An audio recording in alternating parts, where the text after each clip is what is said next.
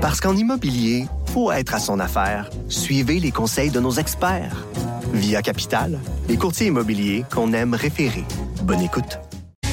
Il y avait une manifestation hier, euh, Maude, pour les gens qui réclament un registre des délinquants sexuels. Oui. Quand même un point qui est intéressant à noter sur euh, l'absence de la CAQ dans le débat. Hein? Ben oui, parce que ben, c'est surtout qu'on a noté qu'il y a un an, jour pour jour, en septembre 2018, il y avait une marche pareille à celle-là. Et il y avait six candidats de la CAQ, dont Mme Guilbeault. Et euh, ce que les organisateurs, les participants euh, ont tenu à mentionner hier, c'est qu'il n'y a pas un chat de la CAQ qui s'est pointé. Particulier, là.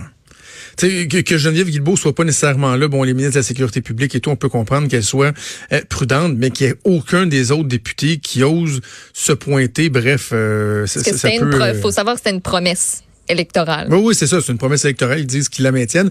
Bref, on a l'impression qu'à peu près tout le monde est d'accord avec cette idée-là d'un registre des délinquants sexuels. Mais non, il y a des gens qui ont euh, des réserves. C'est notamment le cas de Jean-Claude Bernheim, qui est l'ancien président de l'Office des droits des détenus et expert en criminologie.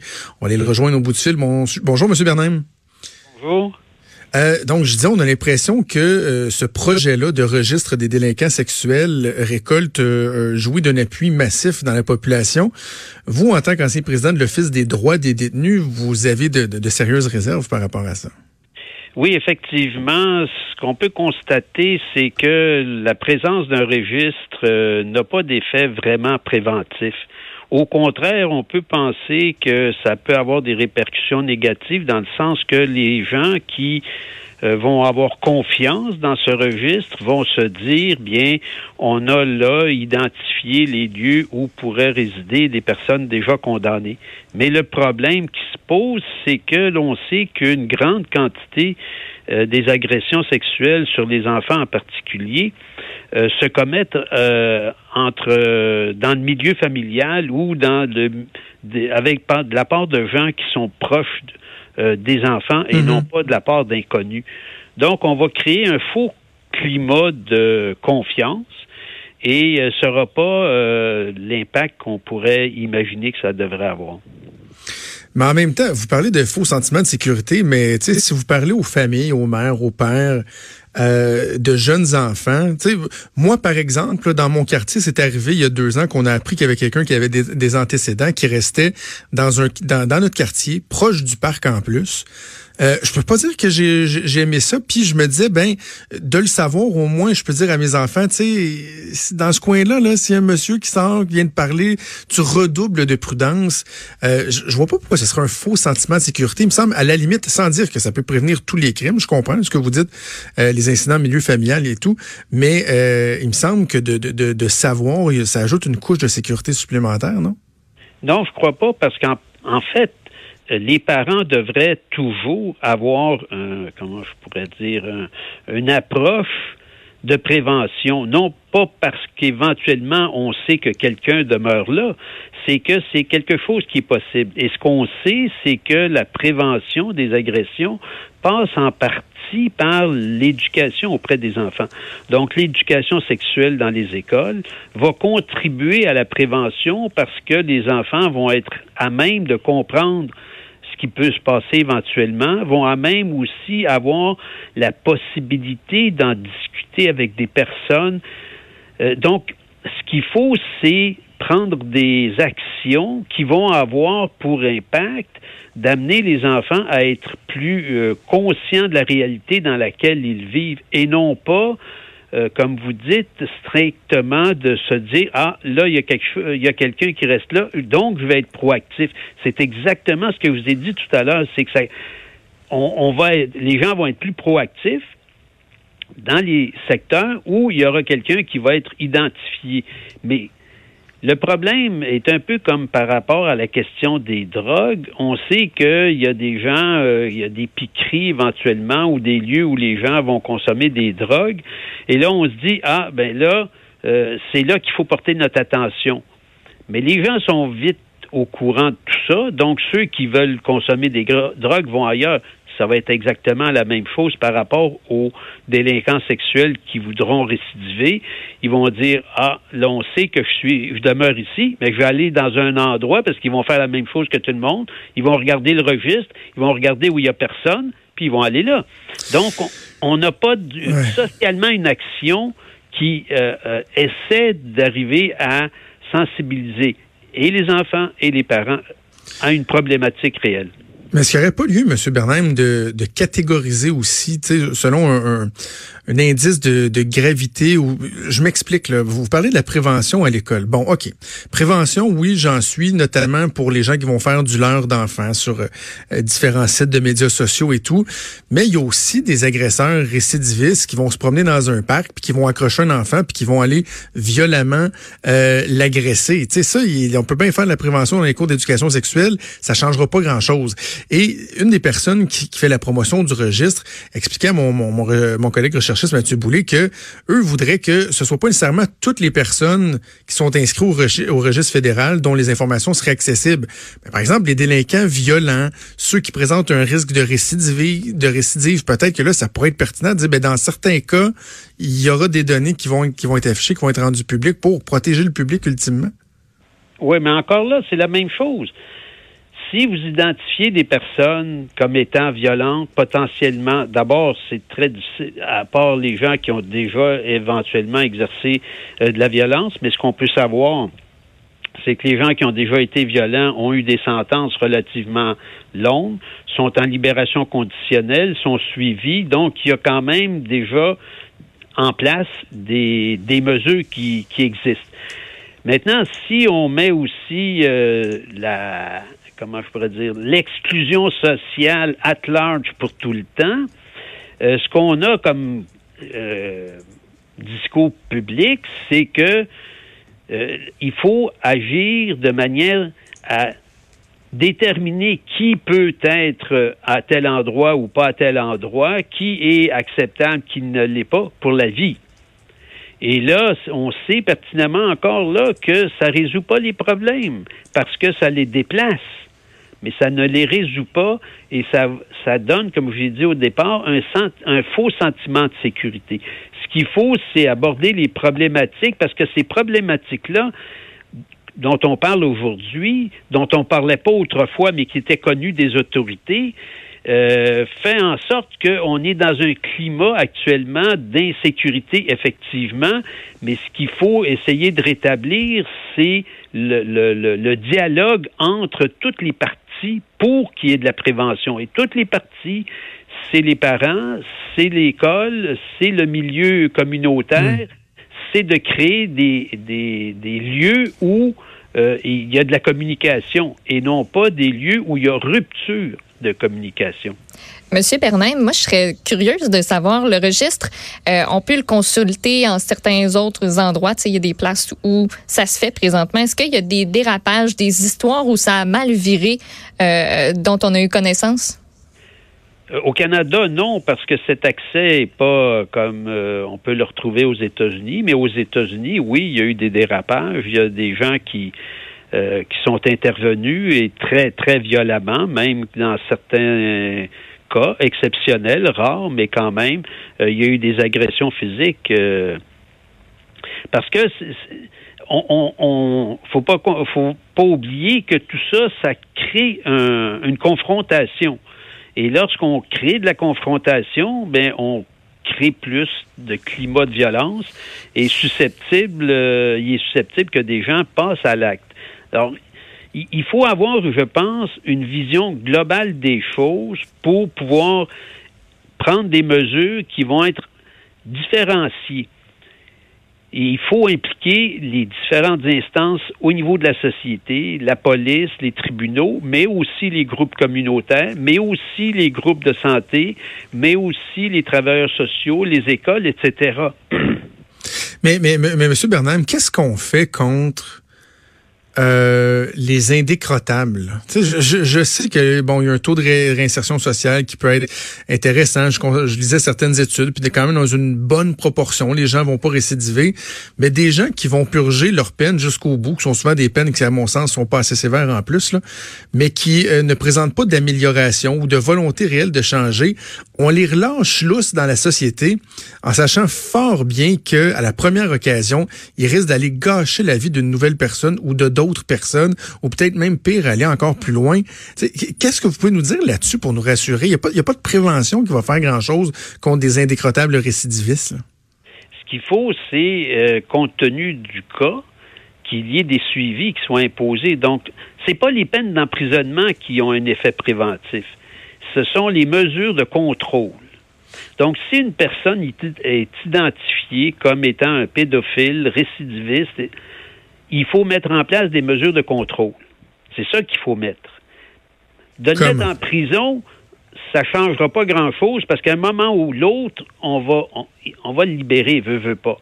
Mais dans le contexte où il n'y aura pas de contrôle, ben, je veux dire, les risques de récidive vont augmenter. On sait que les risques de récidive sont directement reliés aux mesures de contrôle mises en place.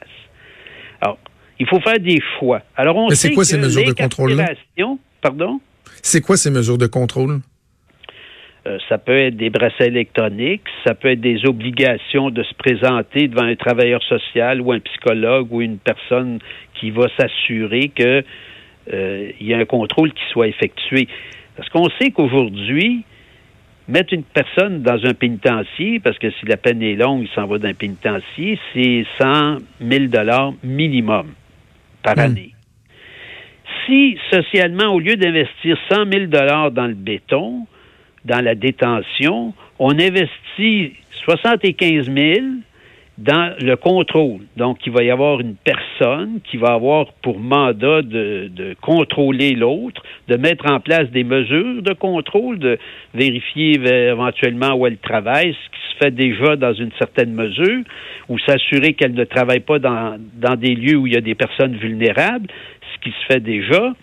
Donc là, ça va coûter moins cher à la société et ça va avoir un effet préventif plus grand parce que ce qu'il faut voir, c'est que l'effet préventif des actions que l'État peut mener ou des mesures qui peuvent être mises en place, c'est dans la mesure où on sait que ces mesures de contrôle existent.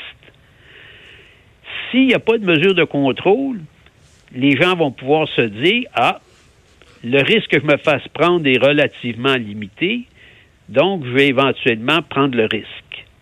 Si les mesures de contrôle sont sévères, appliquées, là, les gens vont savoir que le risque de, se faire prendre va être beaucoup plus élevé, et à ce moment-là, ils ne passeront pas à l'acte. C'est comme n'importe qui.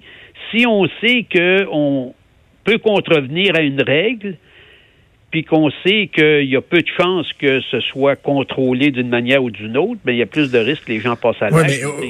Mais dans la même logique, il y a le, sénateur Pierre-Hugues Boisvenu qui nous écoute en ce moment, qui m'écrit, M. Boisvenu, le, sénateur, me dit qu'il est démontré que la remise en liberté dans l'anonymat est une cause de récidive. Donc, si ça peut euh, aider le fait qu'il y ait un registre, que les gens soient pas, euh, ne se terrent pas dans l'anonymat, ça, évidemment, on n'encourage pas les gens à, aller les confronter ou à, poser des gestes de violence, là. Mais si on sait que ça va diminuer les risques de récidive, sachant également, puis M. Boisvenu me souligne qu'il y a juste 10% des prédateurs qui suivent une thérapie une fois en liberté, sachant tout ça, ben, il me semble que moi, j'ai la misère à pas y voir des avantages souhaitables. Mais c'est que justement, ce qu'on fait, là, c'est qu'on ne fait rien. Là, on va simplement mettre des points sur des cartes avec euh, identifiant qu'il y a des, euh, des agresseurs sexuels à gauche et à droite. Mais M. Boisvenu, qui était au pouvoir, qu'est-ce qu'ils ont mis en place comme mesure de prévention pour que. Parce qu'un jour ou l'autre, peu importe, les gens vont être libérés.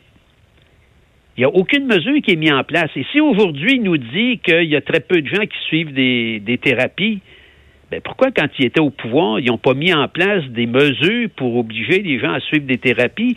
Mais on sait que si on oblige les gens à suivre des thérapies, c'est pas très efficace. Donc, c'est pour ça que ce que je dis, c'est de mettre en place des mesures de contrôle.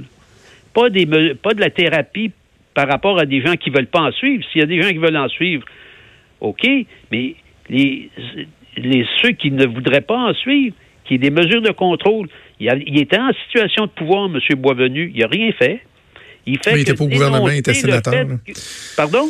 Il, était, ben, était sénateur, c'est pas lui qui faisait M. Harper, je veux dire, puis M. Harper, euh, je veux dire, c'était tout le, gouvernement en place qui disait vouloir faire des choses. Un autre exemple, je veux dire, les droits des victimes dont a tant parlé M. Euh, Boisvenu et le gouvernement Harper, qu'est-ce qu'ils ont fait? Zéro. Absolument rien du tout, sauf d'adopter une charte inapplicable. Parce que si les victimes, effectivement, voient leurs droits reconnus dans cette charte violés, il n'y a aucun recours. Il leur est interdit d'entamer des recours pour que leurs droits soient respectés. Alors, quand on a des gens qui viennent nous dire on est pour les droits des victimes, qui adoptent une charte pour les droits des victimes et qui mettent un article dans lequel ils leur interdisent de faire valoir leurs droits devant les tribunaux, moi, je pense qu'on est face à un discours qui n'est pas franc. Moi, ce que je dis, c'est que il faut mettre en place des mesures. Il n'y a pas qu'une seule mesure. Il faut développer des mesures en fonction des contextes et des personnes mises en cause. Euh, dernière question avant de vous laisser, M. Bernheim. Il y a un, autre politicien, Adrien Pouliot, qui est le chef du Parti conservateur du Québec, qui était présent, lui, à la manifestation hier et qui posait la question par rapport à la, castration chimique, castration chirurgicale chez euh, les, agresseurs euh, récidivistes. Est-ce que c'est une avenue, ce qui est envisageable? Ben, ça a déjà été essayé, ça a déjà été pratiqué. Les résultats sont totalement inadéquats. Ça n'a pas vraiment, ça n'a pas d'impact comme tel parce que ces castrations, entre guillemets, chimiques ne peuvent pas être d'une efficacité à 100% Donc, on n'a euh, pas les résultats qu'on peut escompter. Et encore là, c'est qu'on se retrouverait dans une dynamique, euh, parce que ça, c'est quand même quelque chose qui a un caractère médical assez important parce qu'il faut voir que ça a aussi des répercussions non seulement sur euh, le taux de testostérone éventuellement, mais aussi sur la dimension psychologique des gens. Ça peut avoir des effets perturbateurs qui pourraient avoir des effets euh, de passage à l'acte, pas nécessairement au niveau d'agression sexuelle, mais dans d'autres contextes. Euh, il n'y a pas de solution simple à un problème complexe. Hmm. OK, ben merci euh, Monsieur Bernheim de nous avoir parlé. Je, on n'est pas tout à fait d'accord sur le fond, mais en même temps, je comprends votre point de dire que euh, il faut euh, améliorer l'encadrement maintenant, à savoir est-ce que c'est optimal. je pense que nos opinions peuvent diverger, diverger là-dessus. Jean-Claude Bernheim, ancien président de l'Office des droits des détenus, expert en criminologie, merci de nous avoir parlé aujourd'hui. Au plaisir, à la prochaine. Au revoir. Merci, merci Maud. Je... Tu sais, Monsieur Bernheim, là, euh, ses intentions sont nobles. Ben oui. C'est correct qu'il y a des gens qui parlent des droits des détenus. Euh, ça demeure des êtres humains. Puis bon, moi, je prends pour des peines plus sévères et tout. Mais tu sais, je pense aux parents, aux parents que moi je suis, puis je me dis de savoir qu'il y a des délinquants sexuels dans les rues, euh, qu'on les connaît pas, que les risques de récidive sont importants, que comme M. Boisvenu le disait, il y en a juste 10% qui vont suivre des thérapies par la suite j'ai de la misère à pas trouver qu'il y a un élément un peu rassurant de dire, ben, il y en a un, dans ce coin-là, il y en a un, là. Qu'on se passe le mot. Ça veut pas d'aller le tapocher, là. Mais il y en a un. On peut-tu le savoir, puis juste faire attention? Et justement, le fait que lui le sache déjà, M. Boisvenu dit, ça diminue le risque de récidive. Il me semble que c'est déjà un plus. Ben oui, puis je te, je sais pas si tu te rappelles, mais je pense qu'en 2012 puis aussi en 2014, le journal avait fait un, un dossier où on avait comme cartographié la présence de ces gens-là au Québec, tu sais, sans donner une adresse exacte ou quoi que ce mhm. soit. Puis tu sais, juste la réponse à ces reportages-là a été euh, hyper grande. Donc moi, je pense que ça donne une idée de, tu sais, c'est sûr que c'est accessible. Il y a tout le monde va aller faire, on va les yeuter une première fois, puis euh, après ça, peut-être retourner de temps en temps. Me semble. Oui,